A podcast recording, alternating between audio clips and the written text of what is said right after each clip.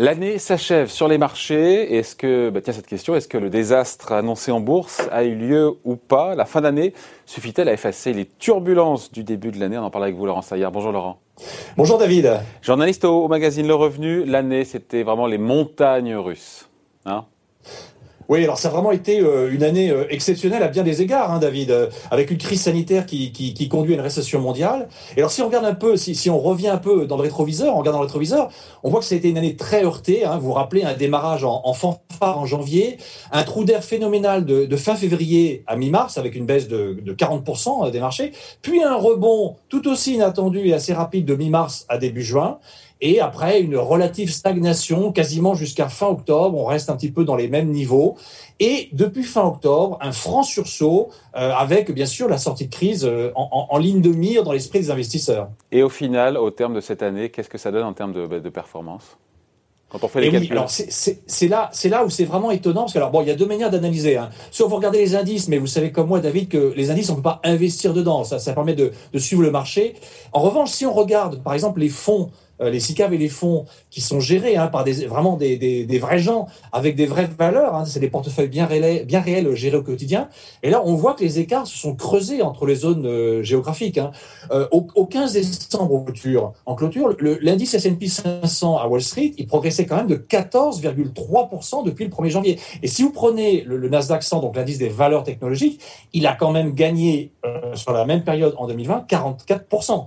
Alors, ça veut dire que les fonds d'actions américaines, hein, tous les gens qui avaient investi dans des portefeuilles d'actions américaines, bah, en moyenne, ils ont largement progressé au cours de l'année 2020. Et surtout ceux qui étaient investis en valeurs technologiques. Donc c'était effectivement le bon pari, euh, le pari gagnant de l'année 2020, avec euh, bien sûr euh, en, top de la performance bah, les technologiques américaines. Et la situation en revanche est plus contrastée en Europe. C'est-à-dire que les grandes valeurs françaises, en comparaison, elles sont plutôt pénalisées, puisque pour garder la même période au 15 décembre en clôture, bah, le CAC 40, lui, il cède encore quand même 7,5% depuis le début de l'année, malgré, c'est vrai, un rebond de 20% sur le seul mois de novembre. Euh, alors, ce qu'on regarde ce qu'on constate un petit peu dans le détail, c'est on voit que les petites et moyennes valeurs françaises ont un peu mieux réagi, euh, et donc parce que les fonds spécialisés dans ces dans ce segment de la cote ont, on, on fait ont réussi à faire des hausses intéressantes, parfois plus de 10% depuis le, le 1er janvier. Puis on constate aussi en fait que les portefeuilles de valeurs européennes ont plutôt bien rebondi en fait, en tout cas un peu mieux que ceux qui étaient centrés vraiment sur les seules valeurs françaises.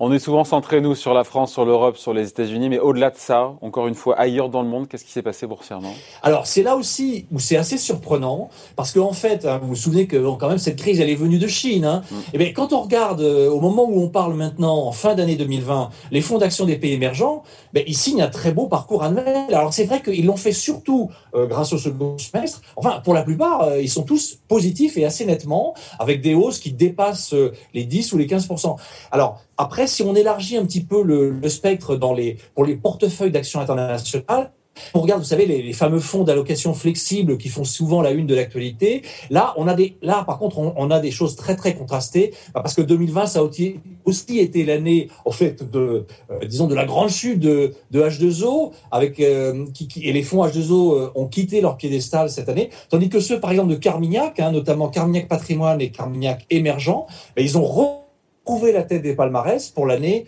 2020. Donc vraiment une année surprenante à, à tous les égards. Oui, surprenant parce qu'il y a eu ce, bah, marasme, année de marasme, année de, récession économique historique, et pourtant cette année n'est pas n'est pas un mauvais cru. On peut le dire pour pour la bourse, c'est pas si mauvais cru que ça. Non, alors c'est ça qui est assez étonnant. Alors avec cette petite exception que constituent les grandes valeurs du CAC 40, hein, qui dans leur ensemble prises prises ensemble, donc finalement sont encore dans le négatif, mais en, en, en dehors de, de, de, ce, de cette zone particulière, globalement, on voit qu'il y a des hausses boursières assez euh, étonnantes, pendant qu'au même temps, comme, comme vous le disiez, dans le même moment, il y a une récession quand même d'une ampleur historique.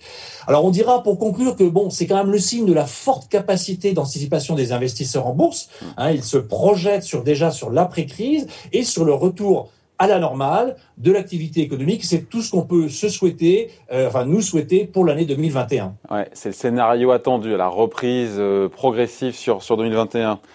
Ça se passe pas toujours comme on l'imagine, mais bon, on verra ça en temps et en heure. Merci beaucoup en tout cas pour ce, bilan et ce panorama signé Laurent Saillard, journaliste au magazine Le Revenu. Merci Laurent. Merci David.